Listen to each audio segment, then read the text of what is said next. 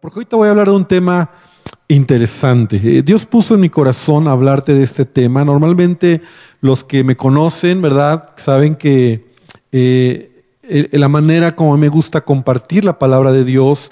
Pero yo quiero hablarte de un tema que he titulado así, la segunda venida de Jesús. Entonces hoy vamos a hablar acerca de la segunda venida de Cristo, la segunda venida de Jesús. Yo no sé si hoy terminemos, tal vez el próximo domingo vamos a continuar, porque hoy quiero hablarte y quiero hablarte de mi corazón y quiero hablarte cómo debemos de mirar estos acontecimientos que estamos viviendo. Eh, entonces vamos a orar y vamos a pedir a Dios que Él traiga su espíritu y a tu corazón, a mi corazón, su palabra, siempre será su palabra lo que nos va a dar luz y nos va a enseñar. Amén. Padre, te damos gracias porque tú estás en cada hogar, porque estás en cada familia que ha dispuesto este día para oír tu palabra. Señor, eh, hay mucha, hoy en este día, en este tiempo, hay muchas enseñanzas que podemos escuchar, pero Dios, hoy te pido que de una manera muy particular los que somos de esta casa y los que conocemos, Señor, en tu palabra, hoy podamos recibir esta palabra, esta enseñanza, que pueda ser de edificación a nuestras vidas. Y Padre, que podamos entender y realmente estar convencidos o afirmar nuestros corazones de que tú vienes pronto. Pero debemos de tener un corazón correcto para entender estos tiempos y te pido que me ayudes, me des sabiduría y lo que has puesto en mí tu palabra que he estado estudiando, me permitas compartirlo. En el nombre de Jesús, amén y amén. Muy bien, entonces quiero empezar, vamos a leer varias escrituras, quiero empezar con el primer versículo que está en Hechos capítulo 1, versículo número 9 al 11. Hechos 1, Hechos capítulo 1, versículo 9 dice, después de decir esto, Jesús fue levantado en una nube mientras ellos observaban, hasta que ya no pudieron verlo. Mientras se esforzaban por verlo ascender al cielo, dos hombres vestidos con túnica blanca, túnicas blancas, de repente se pusieron en medio de ellos. Hombres de Galilea les dijeron, ¿por qué están aquí parados mirando al cielo? Jesús fue tomado de entre ustedes y llevado al cielo, pero un día volverá del cielo de la misma manera en que lo vieron irse. Y voy a repetir la última parte. Pero un día volverá del cielo de la misma manera en que lo vieron irse. Y esta es una de las promesas más poderosas, más esperanzadoras que Jesús nos ha hecho, ¿verdad? Y nos ha dicho, Él regresará por su iglesia. Así como un día Él ascendió al cielo, ¿verdad? Hace ocho días recordábamos la resurrección de Jesucristo. Él murió, pero Él resucitó y Él está vivo.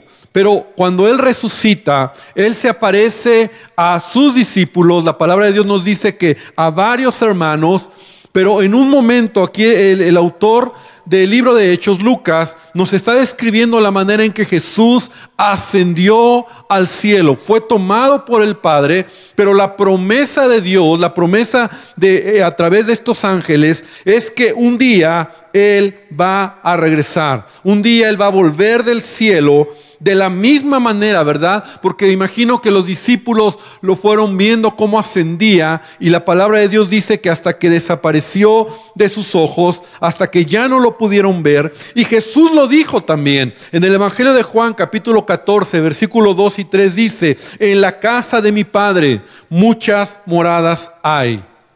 Si así no fuera, yo os lo hubiera dicho.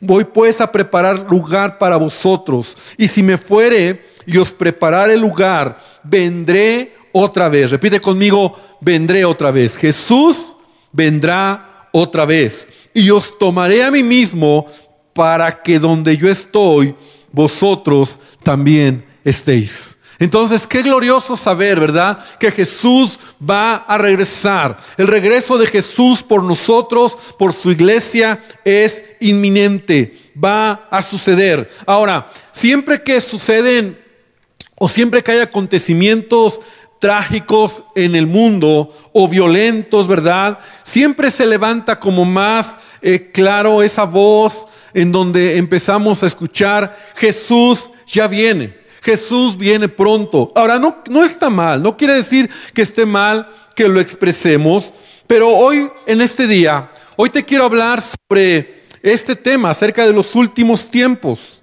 acerca de la venida de Cristo. Y el mensaje es esta iglesia, Jesús viene, estemos apercibidos.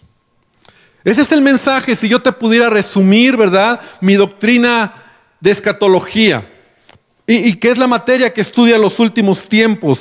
Se resume en esto. Jesús viene, estemos apercibidos. Muchos dirán, pastor, pero así tan sencillo, tan rápido. Sí, esa es mi doctrina de escatología. Y si me vas a oír predicar sobre escatología, te voy a decir, tenemos que estar preparados. Es una realidad. Jesús viene por su iglesia. Ahora, no quiere decir que esto sea algo eh, que no me preocupe estudiar. He estudiado acerca de escatología, acerca de los tiempos, acerca de, muchas eh, eh, profecías que están en la escritura. De hecho, quiero decirte que el regreso de Jesús, para que solamente lo tengamos presente, se anuncia en cada uno de los evangelios. En el libro de Hechos, en las epístolas de Pablo en el libro de Santiago, en las cartas del apóstol Pedro, en las cartas del apóstol Juan.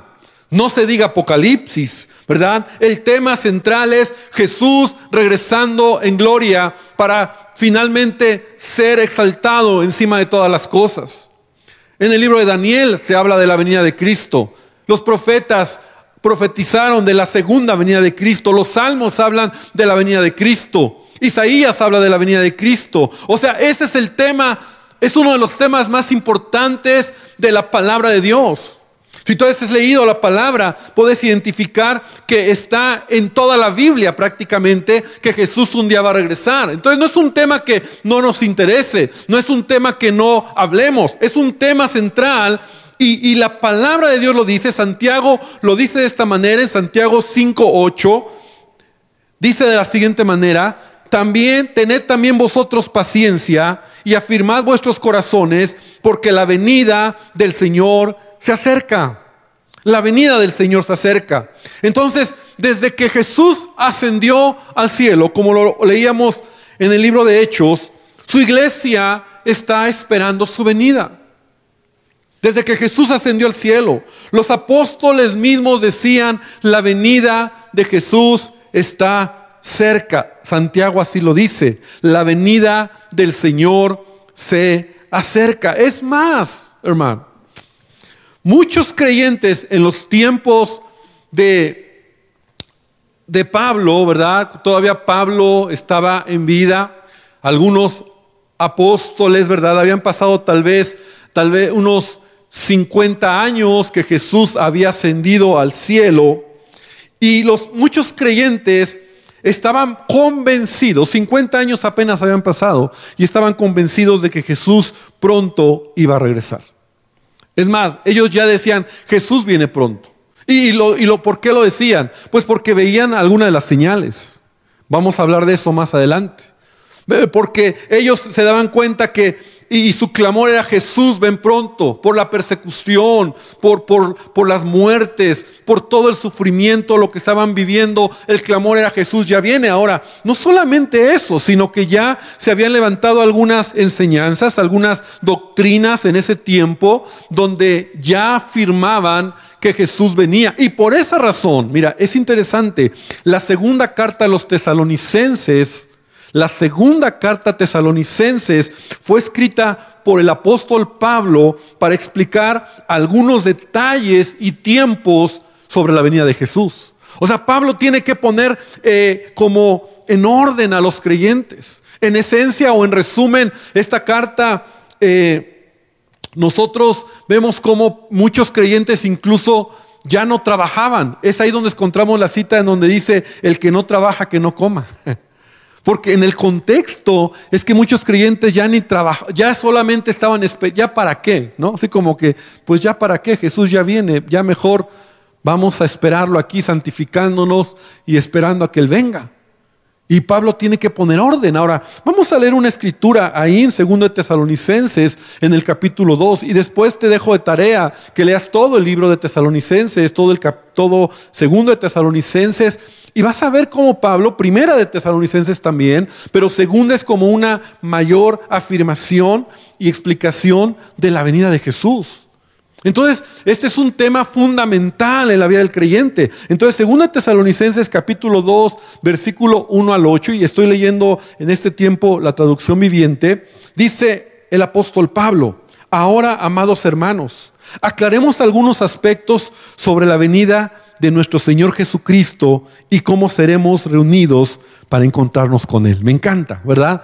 Entonces Pablo dice, vamos a aclarar, iglesia, vamos a leer y vamos a aclarar algunos aspectos acerca de la venida de nuestro Señor Jesucristo y cómo seremos reunidos para encontrarnos con Él. Primero dice, no se dejen perturbar ni se alarmen tan fácilmente por los que dicen que el día del Señor ya ha comenzado. No les crean. Ni siquiera se afirman haber tenido una visión espiritual, una revelación o haber recibido una carta supuestamente de nosotros.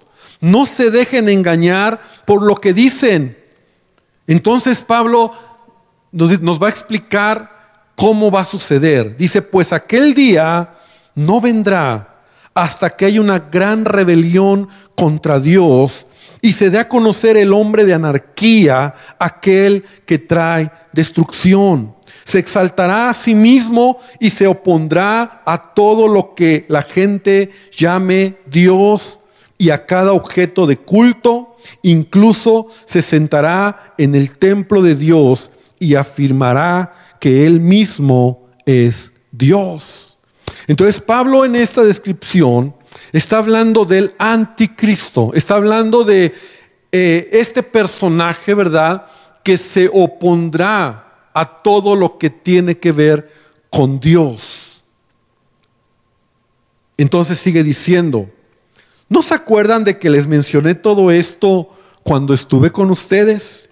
Y ustedes saben qué es lo que lo detiene. O sea, este espíritu, ¿verdad? Eh, y, aquí dice en esta versión, en nueva traducción viviente, dice en el versículo, déjenme verlo rápido,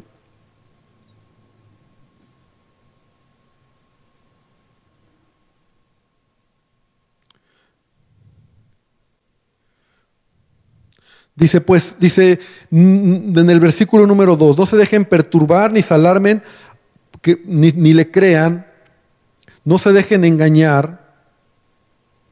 Dice, pues vendrá hasta que hay una gran rebelión contra Dios y se da a conocer el hombre de anarquía. Esa es la palabra que quería buscar.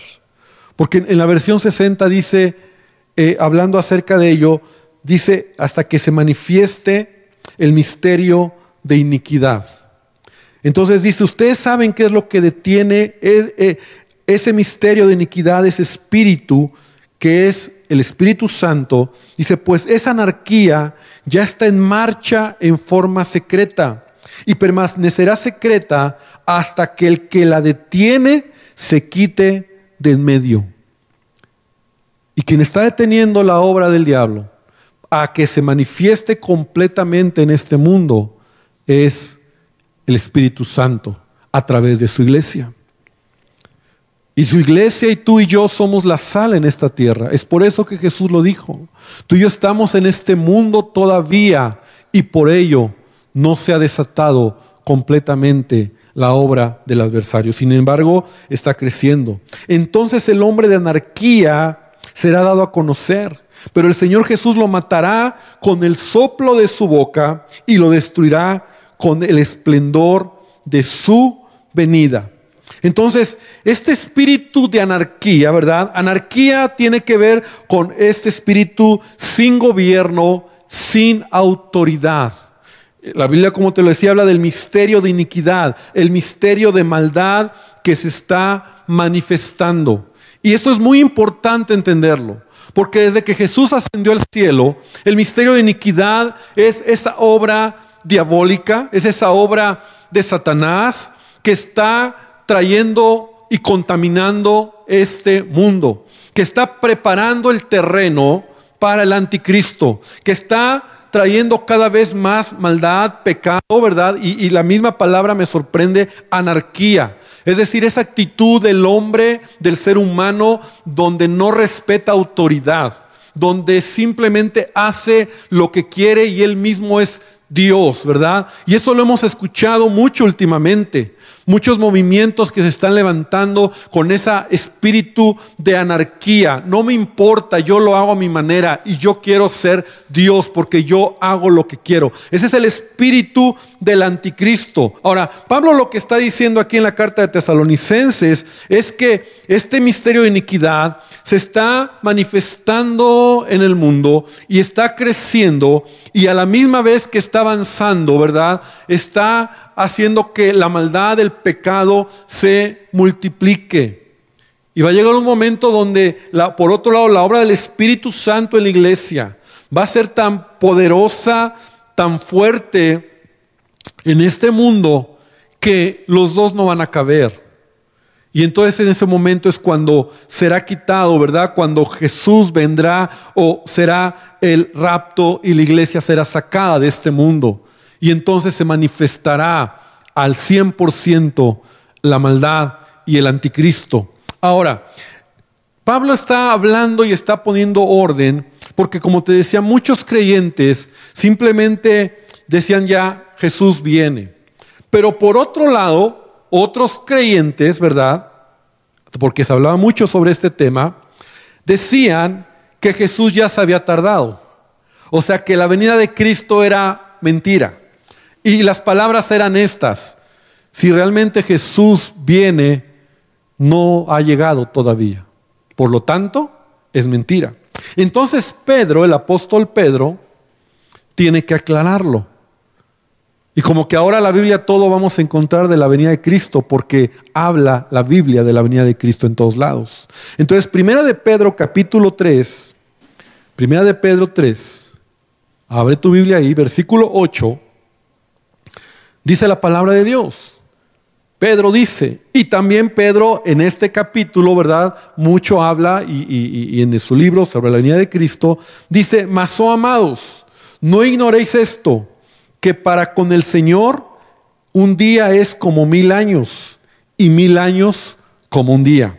El Señor no retarda su promesa, según algunos la tienen por tardanza, sino que es paciente para con nosotros, no queriendo que ninguno perezca, sino que todos procedan al arrepentimiento. Ahora, tenemos otro aspecto de la venida de Cristo, lo que Pedro nos dice. Pablo nos dice, esto va a suceder, pero va a suceder en un tiempo en que este espíritu de iniquidad empieza a crecer y la maldad empieza a multiplicarse y las cosas estén tan mal que el, anticristo se va a manifestar. Pedro nos dice, Jesús viene, pero si no ha venido, es porque Él es paciente con la humanidad. Si no ha venido aún, si ha tardado como algunos dicen que está tardando, y mira, tú y yo podríamos decir lo mismo. Jesús, ¿cuándo vendrás por tu iglesia? Mis abuelos murieron declarando y creyendo que Jesús venía por su iglesia. Y podemos ir a generaciones atrás. Y muchos hermanos nuestros vivieron declarando y creyendo y, clamando, Jesús, ven por tu iglesia. Entonces, ¿cuál es la razón por la que Jesús todavía no, no ha venido? El apóstol Pedro lo dice porque es paciente porque Él está esperando que más gente se arrepienta. Entonces, desde que Jesús ascendió al cielo, la iglesia ha estado esperando su venida y a lo largo de estos dos mil años, dos mil años y fracción, incluso muchos se han levantado, muchos hombres se han levantado, ¿verdad? Y, y no está mal, pero mira, el riesgo es cuando ya muchos dicen, ahora sí ya. Al punto que muchos se han atrevido a dar fechas.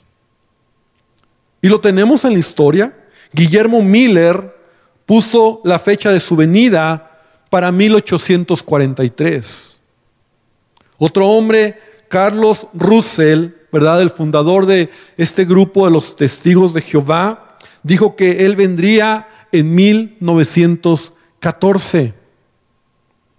Otro hombre muy reconocido, Edgar Wissenat, escribió y él dijo, con toda confianza tengo 88 razones de por qué el rapto será en 1988. La realidad es que ninguno, ¿verdad?, ha podido decir la fecha. Y Jesús lo dijo, ¿verdad? La hora ni el día, nadie lo sabe. Solamente mi Padre que está en los cielos. Porque Jesús vendrá y nadie sabemos el día ni la hora. Ahora, nosotros preguntaríamos, ¿por qué ellos se han atrevido a dar fecha? ¿O han llegado tan, tan arriesgado? Yo no los conocía a estas personas, puedo leer sus biografías, pero permíteme ponerme del lado de ellos un poco y a lo mejor digo, pues eran genuinos en su examinar o, en su estudiar, pero se equivocaron, definitivamente hicieron algo que no nos es permitido. La razón es porque, porque las señales muchas veces en ese momento se presentan tan evidentes. Son señales que, hablando de las señales, ¿verdad? Decimos, es que estas señales ya están. Hablando de las señales, Jesús mismo nos dijo cuáles serían las señales de su venida. Entonces mira, Mateo capítulo 24, versículo número 3. Jesús nos habla acerca de las señales y dice, y estando él sentado, voy a repetir la escritura, Mateo 24, 3, y estando él sentado en el monte de los olivos, los discípulos se le acercaron aparte diciendo, dinos, ¿cuándo serán estas cosas? ¿Y qué señal habrá de tu venida y del fin del siglo? Qué padre que, que los discípulos le hicieron esta pregunta a Jesús. Porque por eso lo tenemos tú y yo, ¿verdad? Le dijeron, porque Jesús les hablaba que él iba a morir e iba a regresar. Entonces, Señor, ¿cuáles eran las señales? Jesús empieza, les dijo, mirad que nadie os engañe, porque vendrán muchos en mi nombre diciendo, yo soy el Cristo, y a muchos se engañarán. Y oiréis guerras y rumores de guerras. Mirad que no os turbéis, porque es necesario que todo esto acontezca, pero aún no es el fin. Porque se levantará nación contra nación, reino contra reino, y habrá pestes, hambres, terremotos en diferentes lugares. Y todo esto, mira, dice, será principio de dolores. Entonces os entregarán a tribulación. O sea, habla de persecución, de muerte, dice, los matarán. Seréis aborrecidos de todas las gentes por causa de mi nombre. Muchos tropezarán entonces, o sea, muchos se van a hacer a un lado, ¿verdad? Y se entregarán unos a otros y unos a otros se aborrecerán. Y muchos falsos profetas se levantarán y engañarán a muchos. Y por haberse multiplicado la maldad, el amor de muchos se enfriará. Todas estas son señales.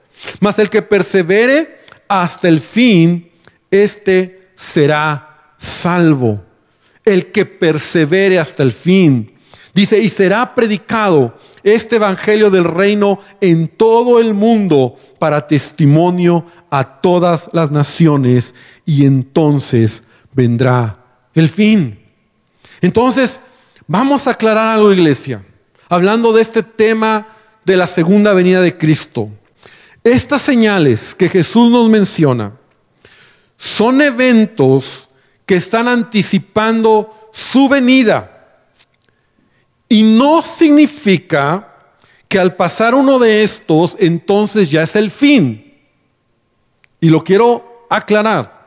Estos eventos que Jesús ha mencionado, y ahorita los voy a repetir, son eventos que han estado sucediendo en este mundo, en esta tierra, desde que Jesús ascendió al cielo. Entonces, quiere decir que estos eventos que están aquí, ¿verdad? Jesús está hablando de guerras. Ha habido guerras. Es más, ha habido tiempos, ¿verdad? Hablando de la Segunda Guerra Mundial, por ejemplo. Pero muchos creyentes en ese tiempo, 1940, cuando fue el, el tiempo de la, de la Segunda Guerra Mundial, decían, Jesús ya viene. O sea, parecía, pero todo esto son señales. Habrá guerras, habrá hambre, terremotos, ¿verdad? Recuerdo el terremoto, eh, el, te- el temblor, terremoto que tuvimos hace dos años más o menos, la, re- la repetición del más fuerte que tuvimos el 19 de septiembre. Entonces decíamos, Jesús ya viene. Yo recuerdo que cuando estuvimos, eh, eh, tuvimos la bendición de ir a Turquía a conocer las, las, la- las regiones donde estaban las siete iglesias de Apocalipsis, en Éfeso, Esmirna, Pérgamo, Tiatira, estos lugares, eh, el guía en, una, en, una, en varias de estas ciudades, ell- ellos nos platicaban y tú veías que eran ciudades increíbles, es- extraordinarias, o sea, era algo, eran unas ciudades con unas columnas, con unos, eh, unas construcciones impresionantes. Y el guía nos decía, esta ciudad fue destruida por un gran, según la historia, por un gran terremoto. Entonces, a lo largo de la historia han existido terremotos, han existido catástrofes naturales, ¿no? Ha existido enfermedades, pestes o epidemias como la que hoy estamos viviendo. Nos está tocando en esta generación una epidemia, pero no es la primera. Eh, tú ya has escuchado, ¿verdad? Que por ejemplo en 1918 estuvo una gran epidemia de la gripe española que mató entre 80 y 100 millones, millones de personas.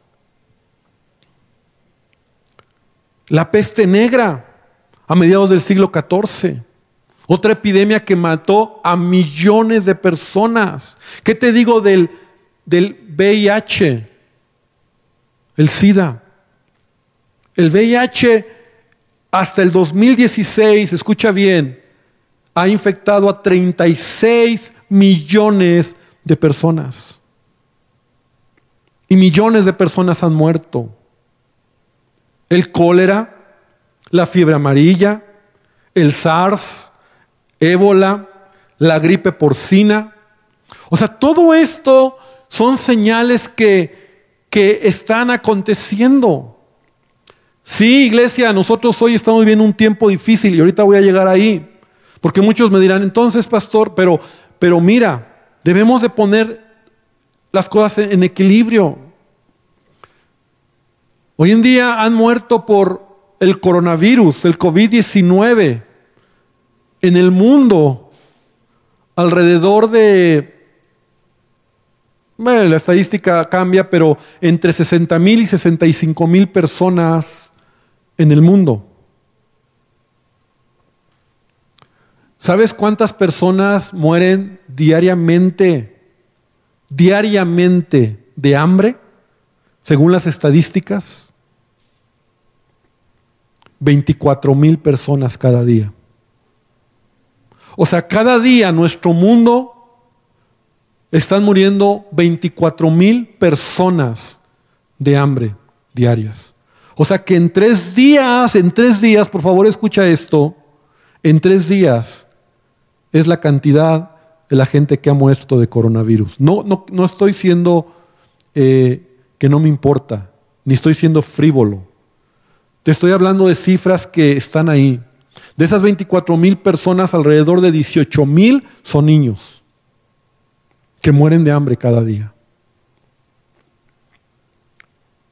Miles de personas mueren por epidemias, por pestes.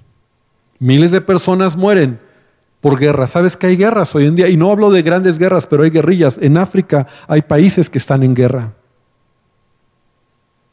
Y mueren, mueren y están muriendo miles de personas. ¿Sabes cuántos falsos profetas se han levantado a lo largo de la historia? Anticristos, ¿verdad? Pequeños anticristos que están contra de Cristo. Que han declarado que ellos son el Mesías o que son eh, la divinidad encarnada. Falsos Cristos a lo largo de la historia. La- las persecuciones.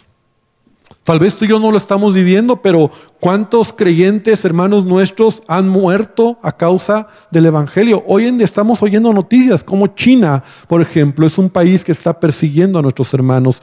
Y, y en lugares tan cercanos como estados de la República, como Oaxaca, como Veracruz, hay persecución por causa del Evangelio. En el mundo hay miles de creyentes que están dando su vida por causa del Evangelio. O sea, las señales están ahí. La maldad, la maldad ha existido, se está multiplicando. Entonces, Jesús, ¿qué es lo que me quieres decir? O sea, Jesús dijo desde que, o nos enseñó desde que Él ascendió al cielo hasta ahora, todo esto son señales. Y si bien es cierto, todo esto ha sucedido a lo largo de la historia, estas señales, muchas de ellas son catástrofes naturales, sí, temblores, ¿verdad? Terremotos y otras por causa del pecado del hombre. O sea, el misterio de iniquidad ha hecho que el pecado del hombre, la maldad y mucho de esto, la desigualdad de la riqueza, por ejemplo, está trayendo eh, que en el hombre en su pecado haya muchas de estas cosas, como hambre, como muertes, como guerras, incluso epidemias. Hay algunas señales que nos ha tocado ver en esta generación de manera única, es cierto. Hoy estamos viviendo algo que nunca en la historia se, ha, se, ha, se había visto. Entonces, pastor, ¿qué quiere decir? ¿Que esto seguirá así? De repente un día Jesús viene y ya. No, hermano. Quiero solamente concluir con esto. Es relevante, es relevante, y escúchame bien, es relevante entender que hay señales que han estado pasando todos estos dos mil años y lo seguiremos viendo hasta que Cristo venga por su iglesia. Pero es relevante ciertas profecías o ciertas, sí, ciertas profecías que se han estado cumpliendo en este tiempo y que nos hace saber que falta poco tiempo. Porque por eso Pablo dice, ustedes no están en oscuridad para no entender los tiempos. Por eso la palabra de Dios es esa luz que alumbra. Y te voy a dar brevemente, y con esto quiero concluir y voy a continuar la otra semana por el tiempo. Algunas cosas que son relevantes, que están en la escritura, que nos ayudan a entender el reloj profético de Dios por el cual podemos saber, estar convencidos de que sí, Jesús ya viene pronto, porque estas cosas no habían sucedido ni sucedieron en ningún otro momento. O sea, pestes han habido, ya hablamos de guerras, cosas que han sucedido en diferentes épocas, diferentes momentos, pero esto que voy a mencionar son acontecimientos únicos en la historia del hombre y que lo estamos viviendo. Entonces eso sí me deja a mí ver que la venida de Cristo está pronto. Lo primero es el establecimiento de la nación de Israel en el año 1948. Ese es un acontecimiento relevante, porque Israel nuevamente, ¿verdad?, se estableció como nación después de dos mil años en 1948. Eso es relevante, porque fue profetizado. Es relevante el odio de muchas naciones hacia Israel. Y se están preparando, porque lo oímos en las noticias, para destruir a Israel. Una nación tan pequeña, en medio de o alrededor de países árabes, donde hay millones que odian a Israel, y aunque Israel tiene la gracia y la protección de Dios por ahora, y, nuestros pastores nos han dicho, y nosotros que hemos ido a Israel lo corroboramos, el país más seguro en una guerra es Israel. Es impresionante. Pero el odio de las naciones hacia Israel, eso nunca ha existido porque no existía Israel como nación. Por ejemplo, el desarrollo de la tecnología y con ello la globalización de la información. Eso es relevante. O sea, eso nunca, o sea, lo estamos viendo en estos tiempos, la globalización, la famosa globalización. De hecho, la razón por la cual todo el mundo hoy, todo el mundo está, estamos en este asunto del COVID-19 es por la globalización. Porque está el, mundo tan cerca, ¿verdad? Y los de China viajaron a, otras partes del mundo y, entonces empezó a esparcir este virus.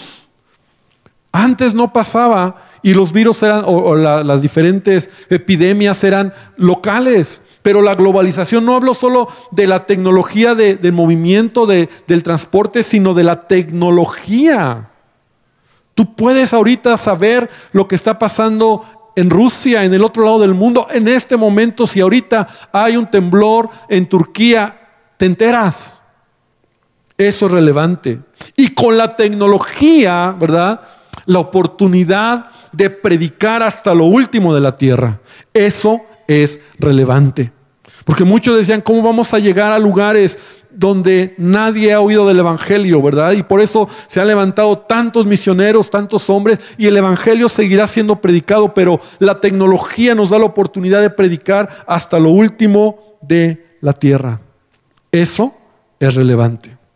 Que ahora el mundo está conectado y listo para tener un solo líder. Ve lo que estamos viviendo. El mundo está preparado, ya la globalización nos ha preparado. Eso no había sucedido antes.